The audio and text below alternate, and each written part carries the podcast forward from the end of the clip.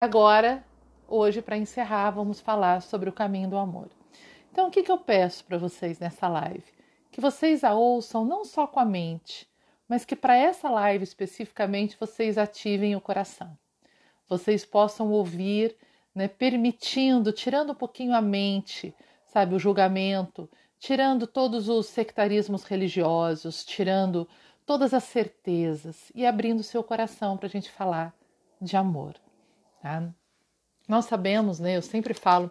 Aliás, essa live, né? Só mais um lembrete antes de começar. Ela, ela casa, né? Muito com a live anterior que eu fiz há 15 dias, né? Que foi espiritualidade na prática. Então, se você ainda não tiver ouvido espiritualidade na prática, acessa lá para você ouvir. Ela está no YouTube e ela está no Spotify. Essa live de hoje também amanhã vai para o, o Spotify, tá bom? Então, se você ouvir, você vai ver que as duas casam muito bem. Algumas coisas aqui talvez eu repita, mas elas vão se encaixando. Nós sabemos que existem muitos caminhos né, na busca espiritual. E quando estamos falando em espiritualidade, não estamos falando de forma alguma sobre religiões. Né? O exemplo que eu tenho costumado dar é que, como se a gente fosse fazer uma comparação com o futebol, espiritualidade é o futebol e religião são os clubes. Tá? Então, nós podemos falar de clubes, mas o que nos interessa é o futebol. Então, o que nos interessa é a espiritualidade, que é essa busca, esse caminho né, em direção a Deus, essa busca por Deus que todos nós estamos fazendo. Né? E existem, né, eu falo sempre da filosofia oriental, porque eu pessoalmente me identifico muito com a Índia, e na filosofia oriental, no Bhagavad Gita. Bhagavad Gita ele é escritura indiana. Assim como nós temos a Bíblia aqui no Ocidente, nós temos o Bhagavad Gita para o Oriente. Tá? E o Bhagavad Gita nos fala né, de, de quatro caminhos. Eu falo sempre de três, na verdade são quatro caminhos nessa busca para Deus. O primeiro é o Dhinana Yoga, né, que é o caminho do conhecimento para aquelas pessoas que são mais mentais, que precisam estudar, questionar, né, que estão sempre em busca de informações, comparando religiões, fazendo uma busca é, mental né, para poder chegar a Deus. Esse é o Dhinana Yoga. O Karma Yoga, daqueles que são mais identificados com servir, com trabalho, né, que é a busca do trabalho sem se importar com o resultado, trabalhar unicamente ofertando a Deus todas as suas obras. Esse é o Karma Yoga. Temos o Raja Yoga, que é o caminho da meditação, e temos o Bhakti Yoga, que é o nosso caminho de hoje, que é o caminho do amor. Bhakti é o amor, é ir a Deus através do amor. E aí a gente começa a refletir sobre os estágios dessa busca. Né? Já outro dia nós podemos falar sobre o Dinani, que é o caminho do conhecimento, mas hoje o nosso foco é o caminho do amor, aqueles que se identificam com o amor. E, e quando a gente busca Deus, existem inúmeras, inúmeros, inúmeras maneiras né, da gente fazer essa busca por Deus, inúmeros focos, vamos dizer assim. Normalmente, quando as pessoas começam a buscar algo superior, elas buscam ainda muito ansiosas por, pelos fins materiais. Então eu busco a Deus porque quem sabe se eu amar a Deus, ele vai me dar um bom carro. Quem sabe se eu amar a Deus, ele vai manter minha família bem alimentada. Né? Então o primeiro estágio da busca é quando você ainda está atrás de coisas materiais. Você quer Deus, mas é quase como se ele fosse um gênio da lâmpada, sabe aquela coisa que você pede para o gênio, me dá uma casa, né? Deus me dá um carro novo, Deus paga minhas contas. Esse é um primeiro estágio da busca. Nós todos vamos passar por vários estágios. Esse seria o primeiro. O segundo estágio, você já não quer só coisas materiais. Você está em busca de prazeres, mas ainda prazeres materiais, né? Que seria o quê? Busca, você não, você, ao invés de pedir um carro, você fala: ai Deus, me dá uma viagem, me dá um amor, um relacionamento a dois. Você ainda está pedindo prazeres, só que não são objetos. Você pede emoções, vamos dizer assim, já é um outro estágio da busca. Mas concordam que seja qual for o prazer que Deus esteja te dando, seja o prazer de um carro novo, de um relacionamento afetivo ou de, sei lá, de uma casa, de uma viagem, todos esses prazeres têm começo, meio e fim. por mais prazeroso que ele seja, ele acaba, ele é fugaz. Né? Mesmo que seja um prazer até um pouquinho mais elevado, o prazer de ouvir uma boa música, tem começo, meio e fim. Então, todas as buscas por prazeres, elas são passageiras. Tá? Depois você entra num terceiro estágio da busca, onde você não está mais tão focado nem em objetos, nem em emoções. Você está querendo já ser uma boa pessoa. É aquela hora que você fala assim: estou buscando Deus porque eu quero, eu quero ser um, um, um bom homem, eu quero seguir os preceitos morais, religiosos, eu quero seguir né, tudo aquilo que Deus ensinou, os mandamentos. Você ainda está. É, é quando você pergunta para alguém assim: o que, que você precisa mudar? E a pessoa fala para você: ah, eu acho que eu não preciso mudar muita coisa, porque afinal de contas eu sou uma boa pessoa. Eu não faço mal a ninguém, eu trabalho. Esse é um estágio da busca. Mas a gente não para, gente, porque a evolução ela é algo constante. A evolução, graças a Deus, ela nos puxa sempre para frente. Então, depois de você querer ser uma boa pessoa, vem um outro estágio né, da busca, que é quando você busca a libertação espiritual. O que é a libertação? É a hora que você percebe que, mesmo que você seja uma boa pessoa, que você tenha prazeres materiais, que você tenha prazeres emocionais, que tudo isso tem um fim e que você está preso em uma roda de nascimento e morte, que é o que a gente chama de roda da vida. Imagina assim: você nasce, aí você cresce, você trabalha, você se relaciona, você casa ou não, tem filhinho ou não, né, faz sexo ou não, morre. Aí você nasce de novo e aquela história se repete. É como se fosse uma novela que ela só muda os personagens, mas os enredos são muito semelhantes. Né? Mesmo durante uma, um, o, o período de uma única vida, né, você pode perceber como as nossas histórias se repetem às vezes. Aí você fala, gente, eu não quero mais ficar repetindo isso. Eu, mesmo o prazer que eu estou tendo numa oração, num contato com Deus, ele está sendo tão fugaz. Eu quero mais, eu quero mais do que isso. Vocês já sentiram isso? Não, vocês não estariam aqui me ouvindo no domingo à noite. E aí é a hora que você fala, eu quero a libertação, a iluminação espiritual, eu quero sair dessa roda de nascimento e morte. É quando a gente diz que os grandes santos se iluminaram, não precisam mais nascer, não aqui, para fazer esse mesmo roteirinho, né, de crescer, trabalhar, fazer sexo, dormir, comer, chega.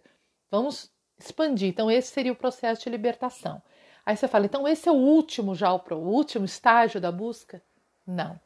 Existe um estágio que vem além desse, porque nesse nós ainda estamos buscando algo para nós, certo? Eu não estou mais em busca de bens materiais, de emoções, eu não estou mais em busca de qualidades morais, mas eu ainda estou em busca de algo para mim. Eu quero me libertar da roda de nascimento e morte. Então, ainda é algo muito pessoal. Concordam?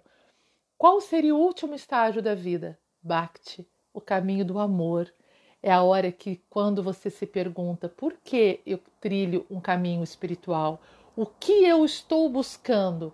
Deus, o amor de Deus só. Se buscar o amor de Deus vai fazer com que eu me ilumine, com que eu não nasça novamente, ou vai fazer com que eu tenha que continuar nascendo para servir, não importa. A única coisa que me importa é amar e servir a Deus. Isso é Bhakti Yoga. É aquela, aquela hora que você fala: o que, que você quer? Quero Deus, mais nada. Concorda?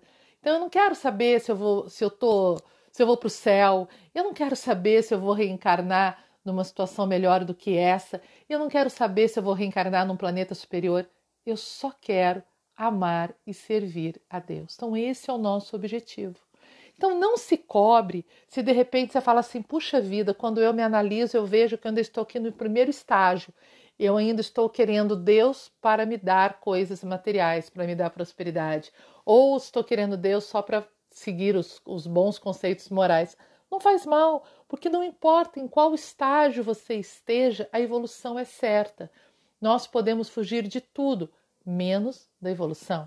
Então, vai chegar o momento em que nós vamos querer Deus só por Deus, sem nenhum outro interesse. Isso é amor, isso é bhakti, né? E aí, quando a gente está nesse estágio de querer Deus só por amor, querer servi-lo, né? aí nós nos identificamos com as gopis. Você sabe quem são as gopis? Falando de novo do Bhagavad Gita, escritura hindu, né? escritura indiana, não hindu, o, as gopis, havia Krishna. Krishna, ele corresponde para nós tá? a Cristo. Aliás, a palavra Krishna e Cristo, elas têm a mesmíssima raiz, tá? E é, é, é a mesma representação. Então, Krishna ele viveu há 5 mil anos atrás, né, uma vida iluminada, foi um avatar. E assim como Jesus tinha os discípulos que o seguiam, Krishna tinha as gopis, porque Krishna ele era um vaqueiro, ele, ele era um pastor, ele tomava conta do gado, é pastor, né? Tomava conta do gado, era um, um um vaqueiro mesmo, ele tocava sua flauta encantada, né, a flauta de Krishna, ele despertava o amor no, no coração das pessoas. E ele tinha as vaqueiras que o acompanhavam, que eram chamadas de gopis. Então elas ouviam os ensinamentos, elas seguiam Krishna, assim como os discípulos seguiam Jesus. E uma vez, né, um, um discípulo perguntou para o mestre assim: Mestre, a gente ouvia dizer que Krishna tinha uma predileção pelas gopis. Mas se Krishna é Deus e se ele ama todas as pessoas igualmente, por que, que ele preferia as gopis? Por que, que ele dava uma atenção especial para elas, né? E o mestre responde para o discípulo assim: Sabe o que, que é? Naquela época, né, é, Deus ama igualmente a todas as pessoas. Krishna era azul. Deixa eu fechar a janela porque o barulho lá fora está ficando alto. A pele de Krishna é representada como azul porque o azul da Índia é símbolo da pureza. Então, os avatares, o, o ser sagrado divino, ele é colorido de azul, né? Então, o mestre fala para o discípulo assim: as pessoas que amam a Deus, todas as coisas azuis que elas veem, elas lembram de Krishna. Então, cada vez que ela olha um tom azul, olha o céu azul, ela lembra de Krishna. E as golpes? As golpes, tudo que elas olhavam, elas viam azul. Então, não é que Krishna tivesse uma predileção pelas golpes, as golpes viam Krishna em tudo. Você já esteve apaixonado?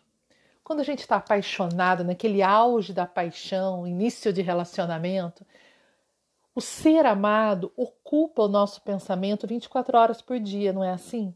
Tanto que a gente fala que o amor ele nos deixa um pouco cegos, a paixão nos deixa cegos, porque a gente só pensa no amor. Quando me apaixonei, né, pelo meu marido no início da relação, era assim, tudo que eu pensava era ele, eu queria falar sobre ele, eu queria olhar para ele, eu queria ter foto dele, eu queria pensar no ser amado. Não é assim que funciona quem está apaixonado? Então essa representação das golpes, que tudo que elas olhavam, elas viam azul, é porque elas amavam tanto a Krishna que tudo que elas viam, elas viam a presença de Deus ali. Essa frase, esse mantra que eu tenho divulgado bastante aqui na net, em tudo e em todos eu vejo Deus, é isso. É você amar tanto, mas tanto a Deus, você querer tanto Ele, você estar tão apaixonado por Deus que você vai conseguir vê-lo em todos e em todos. Mas é lógico, estou fechando a janela, que isso, gente, é um caminho, né? Não é, uma, não é algo que venha pronto para todas as pessoas. Para muitas, muitos de nós, em muitos momentos, ver Deus em qualquer coisa já é difícil, ainda mais em tudo e em todos. E aí a gente entende também por que, que é necessário, né, tantas religiões se utilizam de representações simbólicas de Deus, imagens, símbolos. Você fala, gente, por que, que eu vou adorar uma imagem? Por que, que eu vou ficar adorando ou idolatrando um símbolo qualquer? Porque antes que eu seja capaz de ver Deus em tudo e em todos, eu ensaio, eu treino ver o sagrado em uma representação. Concorda? Então, quando eu olho uma imagem de Jesus, uma imagem de Krishna, né, uma imagem de um santo, de um guru, de alguém que seja para você um símbolo divino, e quando eu presto reverência e quando eu amo aquela imagem, na verdade, eu estou treinando através daquela fotografia, daquela imagem ou do que for daquela pessoa, né, enxergar Deus, para que vá chegar no momento em que eu consiga vê-lo em tudo e em todos. Enquanto eu não consigo ver em tudo e em todos, talvez eu consiga vê-lo numa hóstia sagrada, eu consiga vê-lo numa imagem de Cristo, eu consiga vê-lo numa representação de Krishna. Entendeu? Pessoal, se vocês quiserem me interromper e fazendo pergunta, por favor, coloquem nos comentários, tá? Eu vou tentar, eu tô, fico de olho aqui nos comentários para ver se vocês estão colocando alguma coisa. Fiquem à vontade, a ideia da live é justamente que a gente possa interagir. Então vocês não precisam concordar, vocês podem discordar, vocês podem perguntar, fazer a colocação de vocês, conversar entre vocês aí, tá? Dos comentários. Vamos aproveitar esse, esse momento aberto. Então, caminho do amor, Bhakti Yoga, esse último estágio da busca espiritual, aprender a ver Deus em tudo. Como Deus é extremamente educador, né? o que, que ele faz? Ele pensa, bom, ele sabe que nós, que somos um com ele, somos essência divina, lembra? Assim como você tem o sol e o raio de sol, raio de sol e sol jamais se separam. Então, Deus e Filho de Deus jamais se desconectam. Deus habita meu coração, Ele está aqui o tempo inteiro. Eu sou essência divina. Eu sou igualzinha a Deus em qualidade, mas não em quantidade. Então, o que quer dizer isso? Eu sou um raio e Ele é a fonte. Então, óbvio, né, que eu não sou igual a Ele em quantidade de luz, mas a qualidade sim, porque Ele é luz e eu sou luz também. Então eu sou essa essência divina, mas eu não estou no estado, no modo luz. Eu, por enquanto, estou no que a gente chama de modo ignorância. Ignorância do quê? Ignorância no sentido de desconhecimento da minha real natureza. Eu ainda estou identificada com a matéria, eu ainda estou identificada com tudo isso que é passageiro, com meu nome, com meu trabalho, com esses personagens que eu vivo no dia a dia. Isso é o modo ignorância. Eu até sei que eu sou luz, mas ainda me identifico com o lado de fora, não é assim? Então, para que eu chegue a encontrar Deus em tudo e a manifestar essa luz que eu já sou, Deus nos dá a oportunidade de aprender a amar através de diversas representações. Vamos acompanhar, tá? Qual é o primeiro aprendizado, qual é o primeiro amor que a gente se dá conta na vida, né? Primeiro seria o amor próprio. Vamos pensar, já nem olhando para fora, olhando só aqui. Tá? O amor próprio é uma maneira de eu buscar a Deus. Por quê? Se eu buscar o amor próprio só do lado de fora, ah, eu me amo porque eu sou bonito, eu me amo porque eu sou bem sucedido, eu me amo, etc e tal. Se eu ficar vendo tudo isso, tá? Só isso, é, eu vou ficar só no ego. Deixa eu só ler uma pergunta antes que ela suma. Então, para ver Deus em tudo e em todos, preciso senti-lo dentro de mim primeiro. Aí, Soninha, exatamente isso que eu estou falando. Se eu ficar buscando esse amor próprio só no ego, ele é passageiro. Então, hoje eu estou bonitinha, daqui a 10 anos eu já estou mais velha, já caiu tudo, que ainda está em pé, e aí eu não gosto mais de mim. Então, isso não é amor próprio. Isso é apenas uma vaidade material. Tá? Mas se eu lembrar que eu sou filho de Deus, que Ele habita o meu coração, né? o nosso coração ele faz tum-tum, não faz? Não são dois tuns? A gente representa simbolicamente dizendo que um tum é o meu tum e o outro tum é Deus dentro de mim batendo, é Cristo em mim ou Krishna em mim. Então é a grande alma, a alma divina batendo ali juntinho com a minha, tá? A Soninha diz que tem um altar com imagens de diversas religiões. Não faz diferença, né? Deus é, é um só. Ele não está preocupado se você o chama de Oxalá, se você o chama de Jesus, se você chama ele de Cristo ou de qualquer outro nome que você dê a ele, né, de grande arquiteto do universo. É tudo uma coisa só, tudo é representação. Então, é, quando eu busco o amor próprio com esse olhar um pouquinho mais profundo, que não é no ego, mas eu olho para essa super alma dentro de mim, para esse tum, que é o tum de Cristo dentro de mim, é uma forma de eu treinar esse amor. Então, se eu viver sozinho, sou um ser sozinho, nasci, cresci, me largaram numa ilha, tem só eu, como é que eu vou exercitar o amor? Eu vou exercitar o amor pela presença de Deus em meu coração, é um primeiro caminho, tá? Por que, que ele não é um caminho fácil? Porque entre o que eu vivo aqui fora e esse amor de Deus aqui dentro, existe uma coisa chamada ego. E aí eu esbarro nele. Aí, ao invés de eu buscar Deus, buscar o amor próprio por me reconhecer sagrada, filha de Deus, eu fico achando que eu, tô, que eu gosto de mim só porque eu sou bonitinha, entenderam? Aí é bobagem, aí é um desperdício de tempo. Agora, esse amor reverente pela minha sacralidade é um caminho para Deus. Então, a primeira forma da gente buscar esse amor é buscando esse amor próprio, tá? Se eu reconheço que eu sou filho de Deus, eu jamais vou falar mal de mim mesmo. Se eu reconheço que dentro de mim habita a essência divina, eu não vou me colocar para baixo. Eu não vou dizer que eu sou uma tranqueira, eu não vou dizer que eu sou feio, que eu sou incapaz, que eu sou burro, que eu sou pobre, que eu sou qualquer coisa. Nem que eu sou pecador, tá? Porque todos os erros que eu tenha cometido estão no meu ego, mas não ocultam a minha luz. Deus dentro de mim não erra, quem erra é meu ego, tá? Vamos separar bem as coisas. Tô gostando de ver o papo de vocês aí. Continua. Então, é, o que, que é importante? Eu me respeitar como sagrada e aprender a viver esse amor por mim. Aí eu não vou colocar para dentro nada que me faça mal. Eu não vou me entupir de bebida, eu não vou colocar um cigarro, eu não vou colocar um entorpecente, eu não vou usar palavras negativas. Por quê? Porque eu sou sagrado. E se eu sou sagrado, eu não vou dar o meu corpo para qualquer um, eu não vou me largar, eu vou me cuidar pela sacralidade que habita meu corpo e não unicamente pela matéria. Entenderam a diferença? Então, esse é a primeira busca de Deus através do amor próprio. O segundo amor que a gente aprende a vivenciar, né, é o amor pelos pais, é o amor filial ou não, né? Mas vamos imaginar que os nossos pais, eles estão servindo a Deus para que a gente possa exercitar uma outra forma de amar ao Supremo. Então, a primeira forma é enxergá-lo dentro de mim. E a segunda? A gente não diz que Deus é o gerador, é o criador? A palavrinha Deus em inglês é God, G-O-D, né? E lá eles dizem que é generator, operator, é, destroyer. Então Deus é aquele que cria, mantém, destrói para criar de novo. Tá? Então Deus é o generator, é o criador.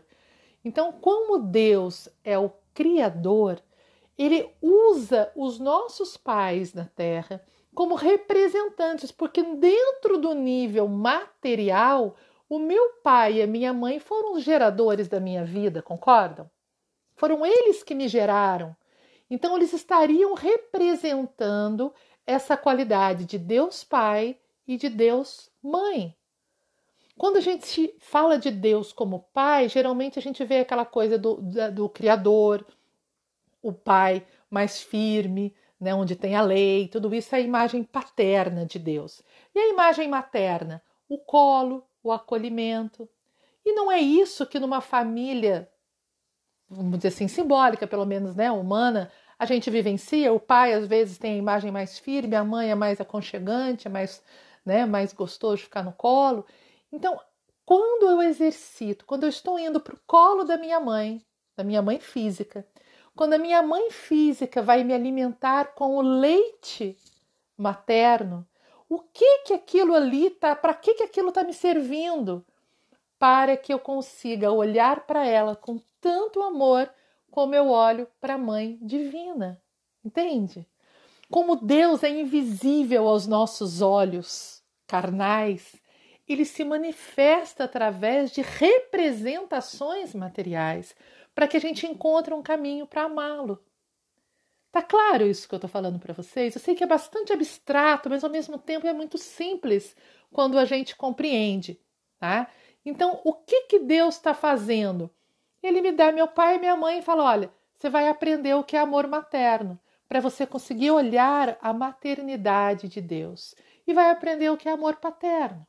Aí você vai dizer para mim assim, mas acontece que nem todas as mães e nem todos os, os pais são amorosos. Concordo.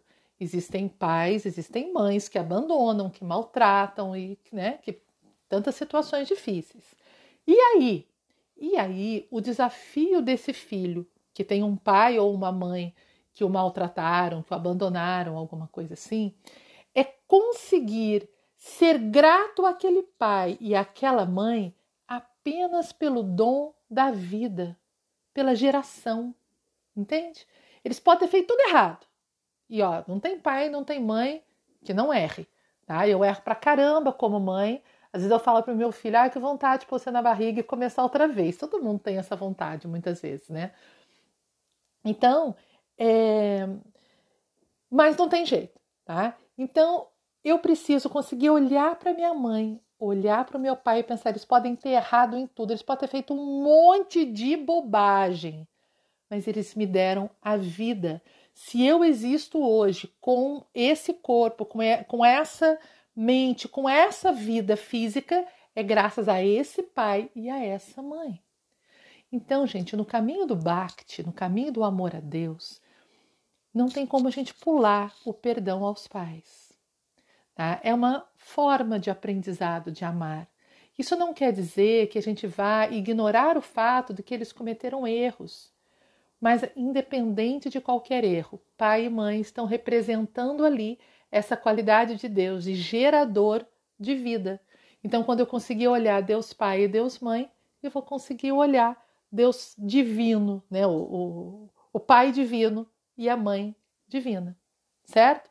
Então, o caminho, um dos caminhos. Não se preocupa que tem muitos. Deus sabe que nós somos alunos muito diferentes uns dos outros, né? E que para alunos diferentes é preciso oportunidades técnicas de ensino diferentes.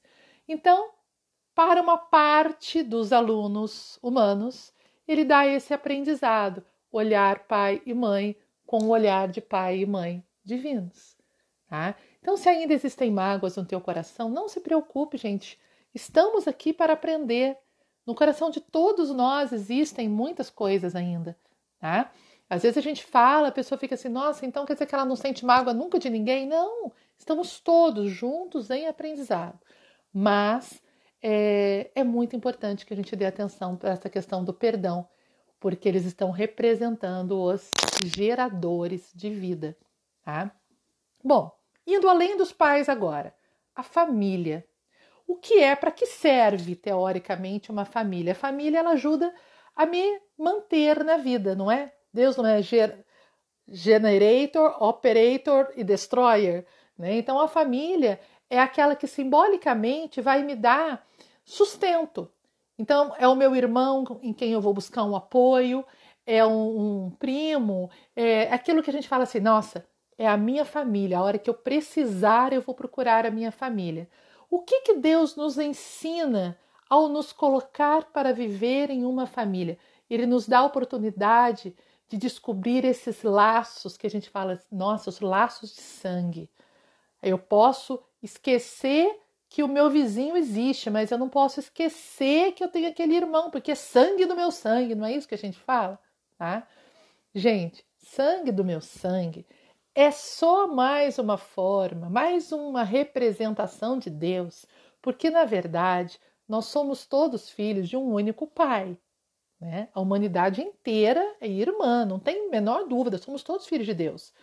Mas, como a gente às vezes ainda não consegue né, ter essa irmandade coletiva, a nossa mente está muito limitada ainda, eu só consigo dar amor para quem for sangue do meu sangue. Tudo bem, é uma forma de treinar o amor a Deus. Então treine com aquele que é sangue do teu sangue, que tem o seu DNA. A hora que eu estava hoje me preparando o que, que eu ia falar para vocês, me bateu assim um, um insight. Gente, DNA, Divine Nature. O que é o nosso DNA? Natureza divina. Grava isso. Cada vez que você vê código DNA, é o código da Divine Nature, da natureza divina dentro de nós. D, divine, N-A, nature. Tá? Isso foi um insight, a hora que eu estava fazendo, eu falei, nossa, é isso, gente. Nós somos todos natureza divina, então somos um. Mas eu ainda não sei amar todos, então não tem problema. Eu vou dizer assim, ah, eu não consigo perdoar minha vizinha, mas o meu irmão fez uma coisa para mim, mas é sangue do meu sangue, né? Eu vou ter que perdoar. Entende que Deus te coloca aquilo do teu lado como irmão para que você aprenda a amá-lo através daquela pessoa. É como se todas as pessoas, todos os fatos, tudo, sem exceção, tá? Tudo é tudo, que está na tua vida hoje, só está fazendo uma coisa aí.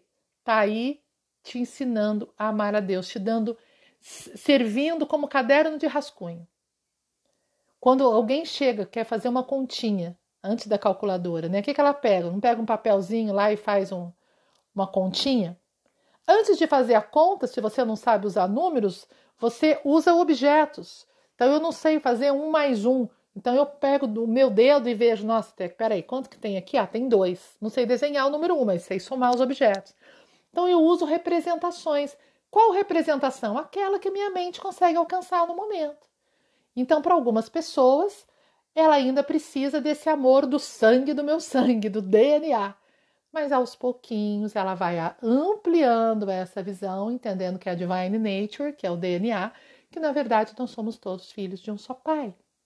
Então, ao treinar o amor é, familiar, é um outro caminho para chegar ao amor de Deus. Amor por Deus, não de Deus. O amor de Deus ele não precisa treinar, né? Ele já, já é amor puro por nós. Mas é o nosso amor por Ele que a gente pode pegar rotas, caminhos. Então eu posso exercitar através do Pai Divino, Mãe Divina, através dos irmãos, através dos vínculos familiares.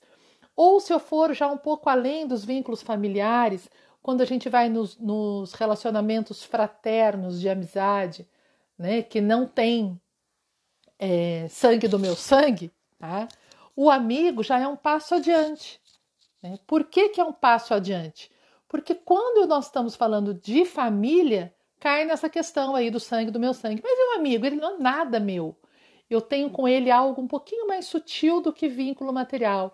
Eu tenho afinidades. Não é assim que a gente escolhe os amigos por afinidades?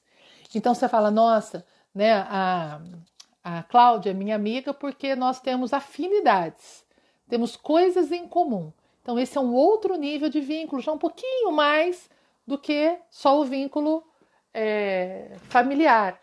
Tá? E aí você vai dizer para mim, tá? Então quer dizer que através do amor que eu tenho por um amigo, por uma amiga, eu posso treinar o amor a Deus? Com certeza. Se eu olhar para cada amigo, para cada pessoa que está na minha vida, entendendo que ele está ali, que Deus está usando aquela pessoa para desenhar para mim e para dizer: Simone, treina, treina, minha filha. Você não conseguiu treinar através do teu amor filial? Treina. Não conseguiu treinar através dos seus irmãos de sangue? Treina através dos seus irmãos de afinidade. Treina a olhar para aquele amigo com tanto amor e aí, gente, uma coisa que a gente não pode se esquecer é que o amor é uma ação, o amor é prático. O amor não é só teoria, tá? Imagina uma mãe que tem um bebê no colo, tá? E aí ela olha para aquela criança e sente aquele amor ilimitado, mas a criança está chorando de fome, tá com a fraldinha suja, tá incomodada ali, chorando, e ela olha e fala: Ai, eu amo tanto esse neném, mas ela não dá mamar, ela não troca, ela não cuida. Você vai falar para mim, então, isso não é amor. Porque o amor se manifesta em ações, certo? Então não adianta eu achar que eu estou com meu coração transbordando de amor se eu não trago esse amor para ações práticas. E o que é trazer esse amor para ações práticas? Né? É olhar para o meu amigo, agora nós estamos falando do amor pelo amigo, e pensar o que eu posso fazer por ele desinteressadamente, tá? O amor tem a primeira característica do amor, de verdade, ele tem que ser desinteressado. Então, como eu posso servir a esse amigo? O que eu posso fazer por ele? Então, se você quer chegar a Deus, você quer servir Deus. E para servir Deus, como é que eu vou servir a Deus? É tão abstrato. Eu vou servir o meu pai, eu vou servir a minha mãe, eu vou servir a minha família, eu vou servir o meu amigo.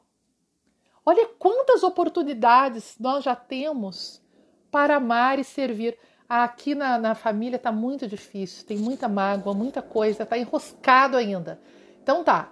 Então vamos fazer o seguinte: treina no amigo, já que com amigo você consegue, serve teu amigo, ama teu amigo, se doa para o teu amigo, e enquanto isso, vai fazer um trabalho de perdão para seu pai e para sua mãe. Ah, eu não consigo com amigo, só consigo com quem é sangue do meu sangue. Não tem problema. Serve, cuida de quem é sangue do teu sangue. e aos pouquinhos vai tentando alargar para quem mora do teu lado. Vocês estão captando, gente, que é tudo representação de Deus para nós? É como se a pessoa se servisse, nós, né? Nos servimos a esse papel. Eu sirvo para você como amiga, tá? Para que você possa olhar para mim com amor. Mas não é o amor pela Simone, é o amor por Deus que habita na Simone. Entende? Então são formas, são caminhos que a gente já está ampliando. Família, pai e mãe, o amor próprio, família, pai e mãe, amor próprio, amigo. Tá? Outra forma que Deus utiliza para nos ensinar o amor é o amor servil. Afinal de contas, Deus é o provedor, não é? Nós já falamos dele como criador, como pai e mãe, genera, o generator, o gerador, né? Falamos dele como aquele que nos dá sustento e, e sustentação, não é sustento, que seria a família, como aquele com quem eu compartilho as coisas boas da vida e as dificuldades, que são os, os nossos amigos. E quem é aquele que é o provedor, aquele que é, são as pessoas para as quais eu trabalho. Quando eu trabalho para alguém, e a gente sempre trabalha para alguém, mesmo sendo autônomo, né? Eu, Simone, não tenho patrão, mas eu tenho todos os meus pacientes que são os meus patrões. Então, todas as pessoas para as quais nós trabalhamos são as responsáveis por trazerem prosperidade para a nossa vida. Então, elas estão ali representando no momento o papel de Deus como provedor, certo? Aquele que provê. Então, o meu chefe, meu patrão, o meu cliente é aquele que provê. Quem é aquele que provê? Deus. Deus disfarçado de seu chefe. Deus disfarçado de seu cliente. Porque é ele que está lhe trazendo provento. E com o nosso chefe ou com o nosso cliente, nós temos uma relação hierárquica, não temos? Eu tenho que obedecer. Eu tenho que obedecer o meu chefe, eu tenho que obedecer a hierarquia, eu tenho que servir o meu cliente, não é exatamente obedecer a palavra, mas é praticamente isso. A gente diz o cliente sempre tem razão. Porque um dos caminhos desse amor a Deus é aprender a olhar para Deus como hierarquia. Então ele sabe muito mais que eu, gente. Não vou discutir com Deus. Então eu vou aprender a amar a Deus através da representação dos meus clientes, do meu chefe. Então, se eu quero servir e amar, eu quero ser, seguir esse caminho de bhakti, de devoção a Deus, mas eu falo mal do meu chefe, eu xingo meu cliente, eu reclamo daquela pessoa para qual eu trabalho, tem alguma coisa errada aí que não está fluindo. Então vamos treinar, vamos lembrar. Olha para o teu chefe, pensa nele, olha para o teu cliente e pensa: peraí, a prosperidade na minha vida está vindo através dessa pessoa que está sendo o canal de Deus. Então, ele está servindo para que através dele eu treine o amor a Deus como o provedor. Quando você tiver que obedecer, para algumas pessoas obedecer é extremamente difícil. Né? E quando a gente estuda as escrituras, de todas as religiões praticamente, né? Quando a gente estuda escrituras sagradas, a gente vê a importância da obediência no caminho espiritual. A ama, né, quem quem me acompanha sabe o amor que eu tenho pela Ama, que é uma mestra indiana que está viva, né? a mestra Guru do Abraço, como ela é conhecida. A Ama diz assim que você mede a qualidade de um discípulo, ou seja, você sabe se ele é um bom discípulo pela capacidade que ele tem de obedecer. Aí você vai dizer para mim, nossa, mas então eu tenho que obedecer cegamente? Cadê a minha capacidade de questionar? Gente, o mestre, o guru, o professor que está ali naquele momento, ele está sendo uma representação de Deus para você também treinar esta obediência, assim como o patrão. Entende? Não é que você não vai questionar e vai falar para você pula no abismo, você pula no abismo. Não é isso, tá? Mas a humildade de reconhecer que o outro naquele momento sabe mais do que você. Imagina, eu sou totalmente leiga né, em, em, em exatas. Aí vem Albert Einstein vem me dar aula. Eu não entendo nada de física. E eu começo a discutir com Albert Einstein falo para ele: Mas você está errado. E você acha que eu vou fazer do jeito que você quer? Não. Eu vou fazer a sua fórmula do meu jeito. Ele vai dizer: Tá bom, filha, faça, mas você não vai chegar a uma conclusão nunca. Concorda? Porque naquele momento, Albert Einstein sabe muito mais do que eu sobre física. Então eu tenho que ter a humildade de obedecer antes que eu aprenda. Eu tenho que primeiro obedecer. Ele vai dizer para mim: faça assim. Ah, então tá bom. Ah, aprendi. Agora eu posso até questionar, mas primeiro eu tenho que exercitar. Então, essa capacidade da obediência é um caminho de amor, é um caminho de bhakti, que a gente exercita com humildade. Alguém colocou aqui em cima, deixa eu voltar, porque senão eu perco as, as perguntas.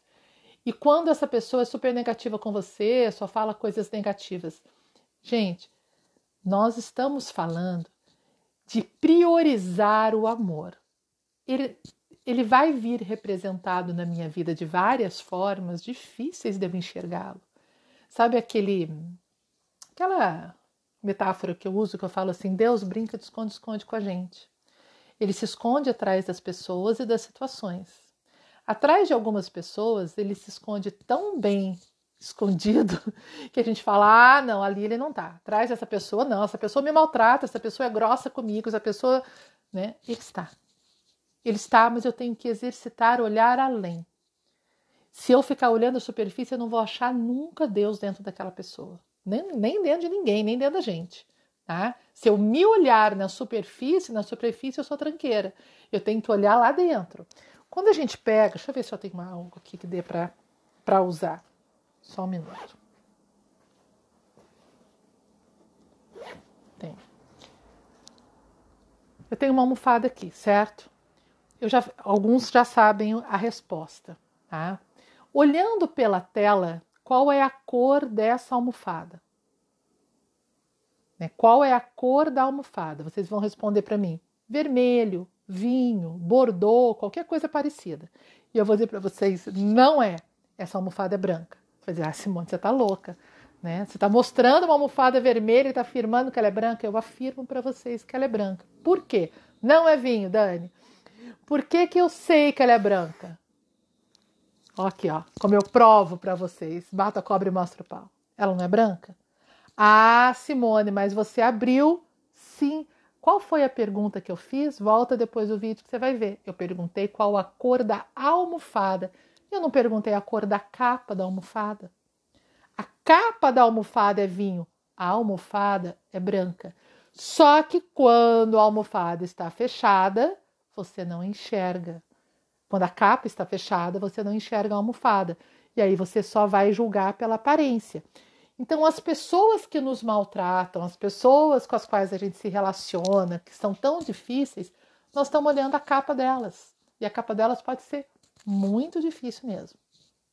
Agora, por detrás da capa está a verdadeira almofada branca e pura, ou seja, por detrás da aparência negativa do outro está Deus.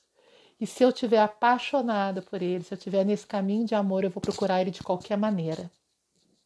Imagina você apaixonado, tá? E o teu amor fugindo de você, e você brincando de esconde-esconde, falando: Eu vou te achar de qualquer jeito. Onde você for, eu vou te achar, porque eu amo você. Eu não quero te perder. É essa relação de paixão que eu estou querendo despertar em vocês, entendem? Então, quando nós temos pais que são difíceis, chefes difíceis, amigos difíceis, seja o que for que seja difícil na nossa vida, o que que ele está fazendo ali? Ele está escondendo Deus para ver se eu amo tanto que eu vou enxergá-lo ali dentro de qualquer maneira. Ah, mas eu não estou pronta para isso, não tem problema. Por isso a gente vai e volta um milhão de vezes aqui na Terra. Né? A gente vai até o ponto que a gente consegue aqui, hora que não der mais, a gente vai embora para outro lado, estuda mais um pouquinho lá, se prepara, recomeça a história, repete a roda da vida, né? E vai ficando para ter várias oportunidades de treino. Então, ó, vamos, deixa, não posso me perder porque eu falo demais. Já falei de buscar Deus dentro de si mesmo, amor próprio pelo sagrado que habita em ti. A buscar Deus através do amor pelos seus pais, através do amor pelo sangue do teu sangue, DNA, Divine Nature Buscar Deus através do amor fraterno, servir e amar os seus amigos. Buscar Deus através do seu chefe. Buscar Deus através dos seus filhos. A gente não diz que ah, o único amor incondicional é o amor pelos filhos, tá? Por que então que Deus fez a gente parir para que a gente busque Deus dentro da criança. Tanto Cristo quanto Krishna, a história deles, né? Existem muitas representações deles criança. A gente vê Nossa Senhora com o menino Jesus no colo, né? A gente vê o menino Krishna pequenininho tocando sua flauta, né? derrubando manteiga. Ele gostava de comer manteiga, Krishna na infância. Então, para que a gente olhe aquela imagem do menino Jesus, do menino Krishna, e aquilo nos interneça, porque quando a gente olha para uma criança, aquilo não internece o nosso coração. Então é uma outra forma de eu buscar a Deus, através do amor, do cuidado pelo meu filho, que não precisa ser um filho de sangue, pode ser um filho de coração, pode ser um sobrinho, pode ser uma criança que eu cuido, mas aquele que necessita do meu cuidado, certo?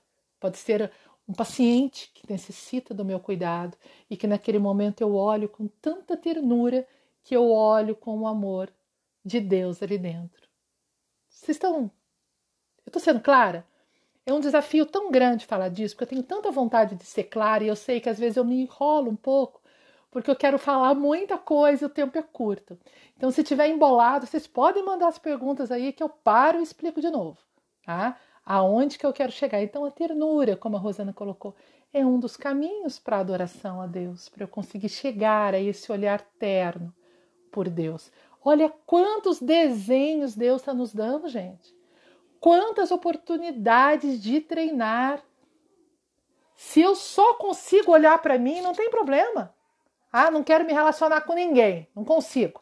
Todo mundo me dá dor de cabeça, só quero viver sozinho. Então tá bom. Então vive sozinho, mas procura Deus no seu interior. Então são muitas as opções que nós temos, tá? E faltou um amor. Qual amor que faltou? Será que vocês perceberam qual que eu pulei, né? Amor próprio, amor pais, amor família, amor amigo, amor chefe, amor filho e amor parceiro, amor conjugal. O que é o exercício do amor conjugal? Deixa eu ver quanto tempo falta para acabar a live. Daqui a pouquinho ela deve cair. Se cair, eu volto, tá, gente? É porque o Instagram coloca limite. É... E o amor conjugal? Como é que a gente exercita Deus no amor conjugal? Krishna é representado como Krishna e Radha. Radha, Radharani, né? Radharani é a parceira de Krishna, é o casal supremo. Só que não é um casal como a gente entende aqui na Terra, né? aqui no mundo material, um casal é, afetivo sexual. É um casal supremo, muito além dessa questão né, de parceiro sexual, mas que representa a união do masculino com o feminino. E a união do masculino com o feminino, e o masculino e o feminino independe se meu corpo é feminino ou meu corpo é masculino, tá bom? Se você tem né, uma orientação hétero ou uma orientação homo, não tem problema. Em qualquer relação você vai viver essa união do masculino e do feminino. Por quê? O primeiro casamento que a gente busca é de Deus homem e Deus mulher dentro de mim. O yin e o yang. Lembram aquele símbolo do yin e do yang? Aquela representação? Né? Então, antes de eu aprender a manifestar o yin e o yang perfeitos dentro de mim, eu treino. Treino aonde? Treino no meu parceiro afetivo. Então, o meu companheiro, meu marido, meu namorado, o que for, que está na minha vida hoje, ele está ali para que através do amor romântico eu treine olhar para Ele com tanta adoração, com tanta vontade de servi-lo, com tanta vontade de me doar, como se Ele fosse próprio Deus diante de mim. Entendem? É o oposto do que a gente aprende, não é? Por quê? Porque a gente aprende hoje, né, através da, das linhagens mais materialistas, que a gente aprende que o relacionamento é para mim. Então eu me relaciono para que você me faça feliz, para que você me sirva. É sempre venha a mim. Ah, se não tiver bom para mim, eu já vou embora. Parou de me servir, eu vou embora. Não é assim que a gente aprende? Não é isso que a psicologia diz? Ah, tá ruim, vai embora. Né? E o que, que a visão espiritual diz? Agora tá cheio de vixe, ixe, né? Porque é um assunto mais difícil. A visão espiritual diz: olhe para o teu parceiro e entenda que é Deus se utilizando daquele formato, naquele momento, né, de parceiro ali afetivo sexual, para que ao servi-lo e amá-lo, você sirva e ama, ame a Deus. Então, ao invés de buscar satisfação, você vai para um relacionamento com a intenção de dar amor, de dar satisfação. E aí o sexo se torna um caminho também para Deus. Por quê? Olha como é simbólico um homem dentro de uma mulher, fisicamente no sexo. Né? A conjunção perfeita ali do côncavo com o convexo, não é isso? Para quê? O que, que aquilo representa? A união divina, gente. Eu e Deus. Só que, como eu ainda não tenho consciência para abarcar essa comunhão com Deus, vocês já se atentaram de, dos nomes que a gente dá às coisas, né? Quando um ser se ilumina, a gente diz que ele alcançou o êxtase divino. Não é isso que os anjos, que os que os. Nossa, sumiu a palavra agora. Que os santos, né? Os santos se iluminam, entram em êxtases espirituais. E quando você está fazendo sexo com alguém, não é chegar ao êxtase? Então, o sexo com o outro, a comunhão física, ela é uma representação material ínfima do sexo, do, do êxtase espiritual que o dia que ele chegar no êxtase espiritual, nós não vamos mais querer brincar de sexo, né? Porque aí o êxtase espiritual já tomou conta. Você vai falar, não, agora, gente, depois desse êxtase, né? Qualquer outro êxtase é pequeno. Então alguém colocou assim: ah, mas isso existe. Veja bem, eu não estou dizendo que você vai encontrar um parceiro perfeito, no sentido assim de que ele vai ser amoroso, romântico, vai realizar todos os teus sonhos, vai ser sua alma gêmea. Não, a busca pelo amor de Deus dentro do outro é do jeito que o outro é, entendeu?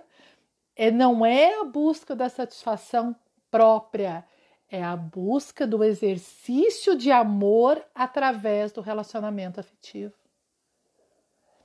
Porque se eu tiver encontrado a ah, minha alma gêmea, aí é fácil, tá? Mas nós estamos falando de busca por Deus, de me relacionar, de usar o relacionamento com a pessoa que você tem na tua vida hoje, do jeitinho que ela é, com as imperfeições que ela apresenta. E ali você lembrar que dentro dela habita a super-alma, habita Deus, e você amá-la com o amor que você quer dirigir a Deus. Entenderam? Não estou falando de satisfação emocional, estou falando de busca espiritual, é completamente diferente. A gente tem que tomar muito cuidado com isso, porque senão é, pode parecer, né, que eu estou dizendo assim, ah, então você tem que aceitar tudo, engolir tudo, ser passivo. Se a gente fizer isso do ponto de vista emocional, tá errado. A gente vai ficar sofrendo, vítima do outro. Não desenvolvemos nada de amor próprio. Mas se eu ficar do lado de alguém que talvez não seja uma pessoa muito fácil de lidar, mas se eu olhar para ele ou para ela como representação divina, eu não estou sendo submissa, eu estou sendo ativa na minha posição de buscadora de Deus. Entenderam a diferença? Não é no nível emocional, no nível emocional é outro papo. Se a gente for falar aqui de relacionamento, pensando nas questões emocionais, nós vamos pegar outra conversa, toma outro rumo mas nós estamos falando para aquele que quer buscar a Deus. Então você pode pegar qualquer trilha, assim como você pode treinar com o teu pai, que de repente não é um pai tão fácil, mas aprender a ver nele o pai divino, tá? Você pode aprender através do teu parceiro, da tua parceira. Então é uma forma de exercitar esse vínculo, de exercitar essa reverência a Deus. Então, quando você fala em casamento espiritual, você não está falando de um casamento em busca de satisfação de almas gêmeas que fica só vivendo uma bolha, né, um olhando para o outro. Não. É um casal como qualquer outro que vai enfrentar as dificuldades que vai ter que enfrentar, mas eu preciso lembrar o tempo todo: quem é que está deitado ao meu lado é Deus, é Cristo, é Krishna, ou errada, se for mulher. Né? E aí eu vou olhar com outro olhar e com outro cuidado. Será que se eu estiver conversando com meu parceiro, lembrando que dentro dele é Deus que está escondido ali, tá? Será que eu vou usar palavras agressivas? Será que eu vou xingar? Será que eu vou maltratar? Ou eu vou ter um pouquinho mais de cuidado? Aliás, se a gente lembrar, né, se a gente pegar esse caminho de que Deus tem absolutamente todas as pessoas escondidinho para me ensinar a amar, as nossas palavras mudam e mudam com um montão de gente. Porque aí você não vai mais querer. Você quer que Deus te escute falar palavrão? Não é porque é errado, é porque é pecado, nada disso. É porque você quer dar para ele o que houver de melhor em você. E aí é uma outra sacada. Será que você dá para o seu parceiro, para o seu pai, para o seu amigo, para o seu irmão, pra... o que há de melhor em você? Porque o que, é que há de melhor em você? Deus. O que você dá para o outro? É Deus em você que você está oferecendo ou o que você está oferecendo para o outro é o seu lado pior, é, é, a sua sombra, é o seu lixo, é o seu lixo emocional, é a sua reclamação, é a sua crítica, é isso. Então, Bhakti, seguir o caminho do amor, é tomar a decisão. Amor é decisão. Amor não é um sentimento que, nossa, de repente fui tocada pelo amor e agora estou em êxtase divino. Se fosse assim, era fácil. Não é assim. Não é assim para mim, não é assim para você, não foi assim para nenhum santo, para nenhum guru. Todos os santos e gurus, quando você lê a vida deles, o que, que eles falam? Olha, eu estive onde você está hoje, só que eu tomei a decisão de caminhar e você resolveu ficar parado. Então todos ralaram, todos tiveram que curvar o ego, todos tiveram que se dobrar, todos tiveram que ceder, entende? Então amar é decisão, não, eu vou aprender a amar. Então eu tô com bronca da Marilene, por exemplo, usando um exemplo aqui, tá? Desculpa, Marilene. Tô com bronca da Marilene, convivo com a Marilene, não gosto da Marilene, mas eu tenho o caminho de Deus como amor. Então eu vou ter que aprender a mudar meu olhar por ela. Pode ser que leve 50 anos para eu conseguir fazer isso. Pode ser que eu morra sem conseguir fazer isso, mas eu morrerei tentando. Não é tentando mudar a Marilene, é tentando mudar o meu olhar sobre a Marilene, entender? É conseguir enxergar Deus lá dentro. Porque é muito bonitinho, gente, a gente falar ah, em tudo em todos eu vejo Deus, Deus é maravilhoso, blá, blá. mas e na ação? Será que na minha ação eu estou manifestando isso? Eu estou lembrando disso? Né? Então, é, lembra muito do nosso DNA, Divine Nature.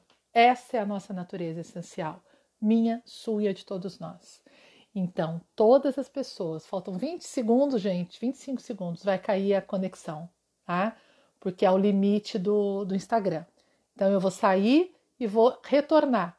A gente não vai demorar muito mais na live, mas eu preciso encerrar. Então, deixa ela cair agora, vai cair mais 10 segundinhos. Se alguém tiver pergunta, já posta a pergunta aqui para mim.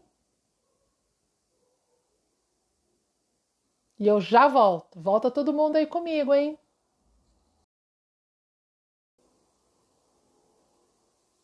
Então vamos lá. Bom, é, voltando a falar né, desses estágios na busca pelo amor, o Bhagavad Gita, mais uma vez, nossa escritura indiana, ela nos dá algum, o que, a gente, que ela chama de Sampradaya. Sampradaya é o caminho para Deus. Como que eu vou, na prática, treinar esse amor através da mãe, do pai, do chefe, do vizinho, né, periquito, papagaio e tudo mais, né? Na prática, como é o exercício desse amor, qual é o caminho para Deus. E aí ele tem né, alguma, alguns mandamentos, vamos dizer assim, para a gente ver se a gente está colocando em prática o amor. Primeiro, não reclamar. Segundo, não ofender. Depois, evitar a raiva, renunciar e ter compaixão. Então, são cinco tarefinhas, tá? Para que a gente sinta se a gente está conseguindo colocar na prática o amor. Não reclamar, não ofender, evitar a raiva, renunciar e ter compaixão. Então vamos ver rapidamente cada um deles. A Zuleika está perguntando aqui: mesmo quando as pessoas nos magoam, temos que ter esse olhar? Gente, ninguém nos magoa à toa, né? Tudo aquilo que nos acontece é um aprendizado, tudo aquilo que nos acontece tem um porquê, um para quê. Tá? É, é um assunto que eu não, eu não vou entrar muito agora, senão a gente vai desviar do que eu estou falando. Mas se vocês entrarem no curso Transformação Interior, Interações Energéticas, que é meu curso online, lá tem tudo isso bem explicadinho. O porquê que algumas pessoas nos magoam e como é que a gente tem que lidar com isso. Tá? Depois, se quiserem saber mais sobre esse curso, manda mensagem para mim que eu explico. Ele é online, gravado, você assiste a hora que você quiser. Porque aí lá isso já está mais explicado, senão eu vou perder o rumo aqui da conversa. Então, voltando a essas cinco sampradayas, a esses cinco caminhos para Deus. Não reclamar. Então, se eu estou comprometida com esse amor a Deus, por que, que eu estou colocando esse si? Porque hoje eu estou me dirigindo, como eu disse para vocês no início, a você que quer usar o amor como um caminho para chegar a Deus.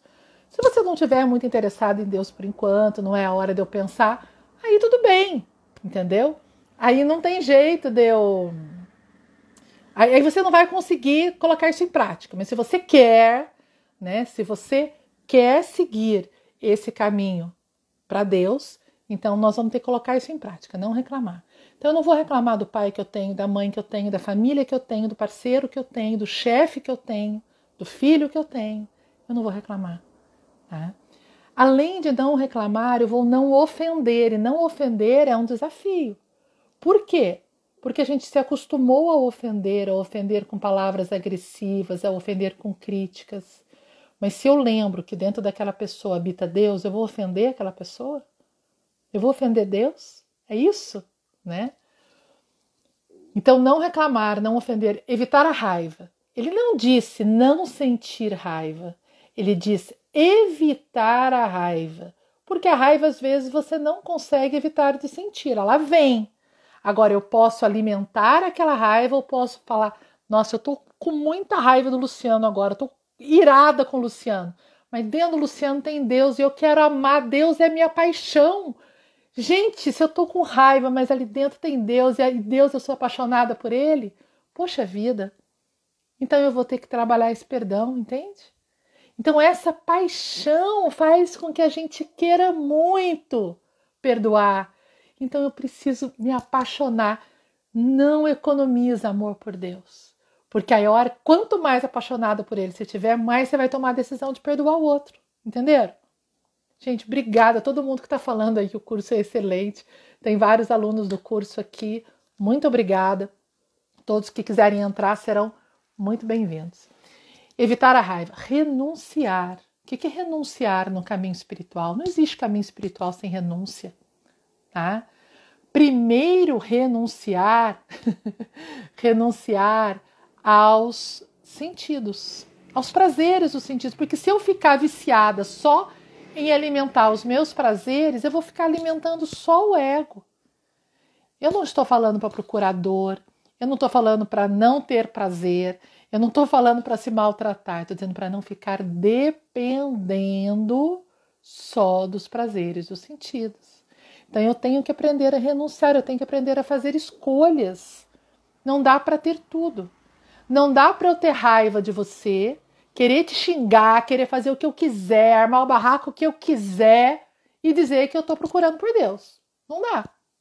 Eu posso até fazer tudo isso, porque eu perdi o controle. Depois eu tenho que respirar, voltar e falar desculpa. Eu perdi o controle. Entenderam?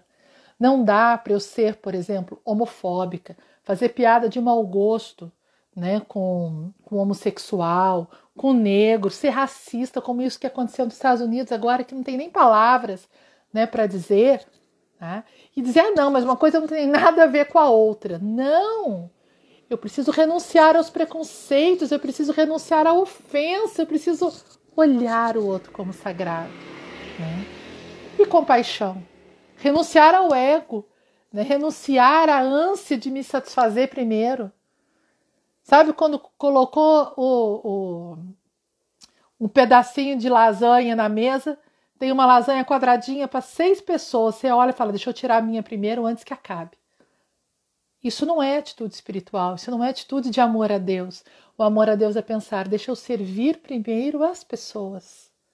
Tá vendo como são detalhes que você fala, nossa, mas aí é difícil pra caramba. É, é difícil mesmo. Por quê? Por causa da renúncia, renúncia do ego. O ego não gosta de ceder. O ego quer ser sempre muito bem tratado, muito bem tudo, entendeu? O ego quer ser o top dos tops. Então, quando a gente fala em ceder hoje, renunciar ao ego, ah, o povo grita, né? O povo, não estou falando vocês, estou falando assim, a sociedade que nos ensina a valorizar o eu, né, grita. Não. Isso não é o caminho. O caminho é a renúncia. Não é o eu. É Deus. Se Deus está aqui, Deus está aí. Então, o mesmo olhar de amor que eu vou ter para comigo, eu vou ter para com você. Ama o próximo como a ti mesmo. Né? E compaixão é isso. Compaixão é amar ao próximo como a si mesmo. Compaixão é não ser indiferente. Eu não posso ser indiferente a nada, eu não posso ser indiferente à dor do outro. Mesmo que eu entenda que existe uma lei kármica, que ninguém sofre à toa, que absolutamente que tudo aquilo que acontece tem um porquê da pessoa estar passando por aquilo, eu não posso ser indiferente. Olhar alguém na rua e falar, ah, azar dele, deve ter sido mal na vida passada, agora está aí passando fome. Gente, isso é o cúmulo da falta de amor. Lembra quando Jesus disse que o que fizeres ao menor dos seus irmãozinhos é a ele que estará fazendo? Então, ao que fizer aquele que está na rua, é a Jesus que estará fazendo. O que, que ele quis dizer com isso? Ele está ali dentro daquela pessoa, real do seu lado, ele não está só nas escrituras. Ele está naquele que te incomoda quando você está tomando café e ele fica ali te irritando na padaria, te pedindo um trocado. É ali que Jesus está. Ele está naquele que é agressivo com você, ele está naquele que rouba a tua casa. Ele está naquele que te abençoa, ele está naquele que ora por você, ele está em todos. Eu não posso escolher amar só aqueles que são convenientes para mim, porque amar quem me ama, qualquer um faz. Isso é brincadeira de criança. O amor a Deus é enxergá-lo em tudo e em todos, sem exceção. Então, eu posso ter dificuldade em amar aquele que me incomoda, seja um incômodo no, nível de relacionamento ou um incômodo por alguém que me agride ou que agride as pessoas. Mas eu preciso enxergar Deus ali dentro. Não tem outra maneira. Né? E o desapego, o amor verdadeiro a Deus né, é um desapego absoluto a tudo e a todos, porque você só quer Deus. Se você quiser só Deus, tudo mais é passageiro. Nada vale tanto quanto o amor que você tem por Ele. Né? E aí, né, chegando no final da nossa live, a gente chega ao último nível do amor, a última grande prova, né, que a gente diz que é quando Deus diz para você: Você realmente me ama acima de todas as coisas? Ah, amo, amo a Deus acima de todas as coisas. Pensa bem nessa resposta. Pensa bem nessa resposta. O Bhagavad Gita, a escritura, ela, ela se passa em um campo de batalha. Vai iniciar uma guerra. E é uma guerra como se fosse aqui no Brasil, norte contra sul. Tá? Então são primos brigando pelo reino tem primo de um outro lado, tem irmão do outro lado, tem familiares meus do outro lado. E Arjuna, que é um guerreiro, que é o personagem ali principal do Bhagavad Gita, ele é um guerreiro e ele ama aquelas pessoas que estão do outro lado. Ele não quer guerrear, ele não quer matar. Ele fala que graça tem eu ganhar o reino se para isso eu tiver que matar o meu irmão. Só que na, o cocheiro da carruagem dele na história é Krishna que seria Deus. E Krishna diz para ele: Você é um guerreiro, te cabe guerrear, guerrei, vá e cumpra a sua função nessa vida. Ou seja, vá para a guerra, meu filho. Você vai ter que matar o outro lado, mate. E ele fala: Não, Krishna, mas é meu irmão, não posso matar. E ele fala: Vai, cumpra. Quem está dizendo isso para você sou eu, que sou o Senhor Supremo. Cumpra. E todo o Bhagavad Gita é todo esse processo de dor de Arjuna até ele se render, até ele se submeter a Krishna e dizer: Seja feita a vossa vontade. Aí você vai dizer: Nossa, mas então Krishna queria que ele matasse? Vamos lá no, no na Bíblia, vamos lá em Abraão. Né? Abraão tinha seu único filho, que era Isaac, que era o grande amor da vida dele. E Deus disse a Abraão: Pegue teu filho e leve para o sacrifício e mate seu filho se você me ama mais do que a ele.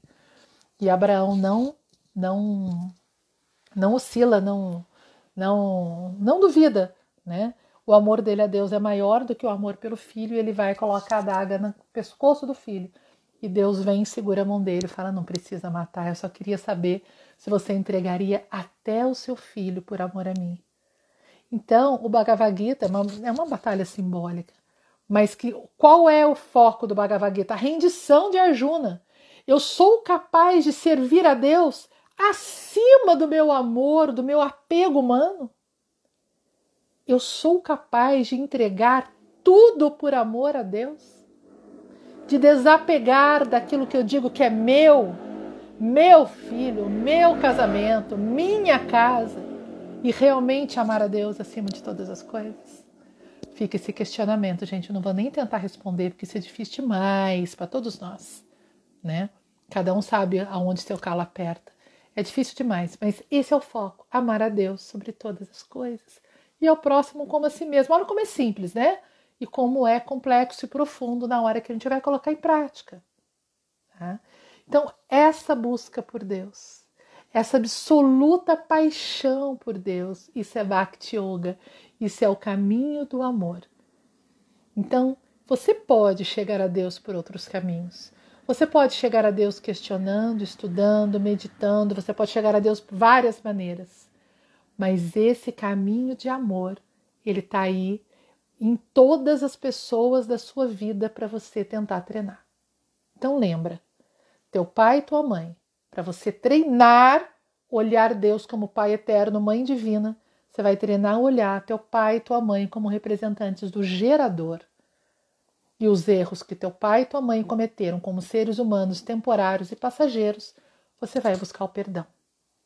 Porque o, o Deus ali dentro, o gerador da vida, é muito maior do que qualquer erro que aquele ser humano tenha cometido. Tá? O mesmo para a tua família, para o seu DNA, Divine Nature, ao invés de dizer ele é sangue do meu sangue, por isso que eu amo, você vai lembrar, aí nós somos todos filhos de um único Deus. Mas tudo bem, não consigo amar ainda todo mundo igual, então eu vou treinar com meu irmão. Eu vou treinar a obediência com meu professor. Por que nós temos relação de professor? Por que a gente não nasceu sabendo? Por que, que todo mundo nasce ignorante e tem que aprender a juntar o B com A para dar bar? Porque eu preciso aprender a ter um professor. Porque um professor é uma outra representação de Deus na minha vida. Por isso precisamos aprender a honrar os nossos mestres, coisa que está tão esquecida na cultura hoje, né? O Japão ensina muito isso, a Índia também ensina muito isso. Honrar o meu mestre. Na Índia, quando uma pessoa mais velha que você entra na tua casa, você toca os pés dela em sinal de reverência. Mesmo que aquela pessoa seja mais ignorante que você, seja mais humilde que você, ele já tem um pouco mais de vivência que você, então você tem reverência a ele, ele deve saber coisa que você não sabe. Entende? Então, essa reverência ao professor. Então, essa reverência a Deus como aquele que me ensina. Então, ele se manifesta como professor. Deus que me acolhe, né, que se manifesta como meu amigo. Deus que me provê, que se manifesta como meu patrão, como meu cliente. Deus que precisa do meu servir, do meu cuidado e se manifesta como meu filho, como aquele que depende do meu cuidado. Deus que se manifesta como absolutamente tudo que existe.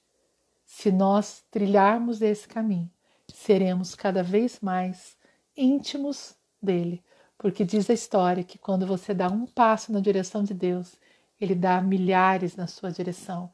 A mesma alegria né, que você sente ao encontrar Deus, Deus sente ao te encontrar de volta, dizer você voltou para casa, é o filho pródigo.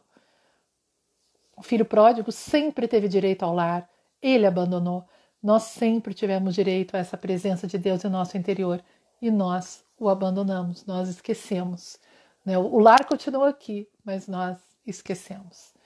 Então, bom, acho que era isso. Teria outras coisas, mas já, nós já estamos há muito tempo aqui, então eu vou deixar isso para uma outra live, porque eu faço várias anotações, mas aí eu, eu vou mudando de assunto, né? Então, eu agradeço imensamente por vocês terem ido no YouTube. Desculpa a falha técnica ter que correr aqui para o Instagram. Né? Amanhã já estaremos com esse, com esse áudio né? no, no Spotify. Né? E espero vocês no curso Transformação Interior e Interações Energéticas. Tá? Esse curso, gente, ele tem é, nove horas de aula gravada, que você vai assistir a hora que você quiser na sua casa, vídeos gravados, né? E tem 12 encontros mensais online. Se você começar agora, você vai começar 12 a partir de agora. Se você começar o mês que vem, 12 a partir do mês que vem. São encontros no Zoom, onde a gente interage. Né? Você entra com o teu vídeo, eu entro com o meu e a gente vai partilhando e tirando dúvidas e aprofundando o assunto e está sendo uma delícia a turma que já está fazendo, tá? Obrigada, obrigada Dri, Tati, Cláudia, Érica, Mádia, Sônia. Nossa, gente, não vou falar o nome de todo mundo, Léo. Muito obrigada. Obrigada por esses 71 dias de quarentena que nós trilhamos juntos. Podem ter certeza que a presença de cada um de vocês foi fundamental para mim, sabe? Foi um aprendizado, assim, algo que eu agradeço muito mesmo. E depois vocês assistam o vídeo completo, se puderem ajudar a compartilhá-lo, agradeço muito. E vem vindo projeto novo aí, aguenta aí que eu tô bolando umas coisas aqui e eu acho que semana que vem já deve ter coisa nova para vocês. Toda a minha reverência e gratidão. Namastê.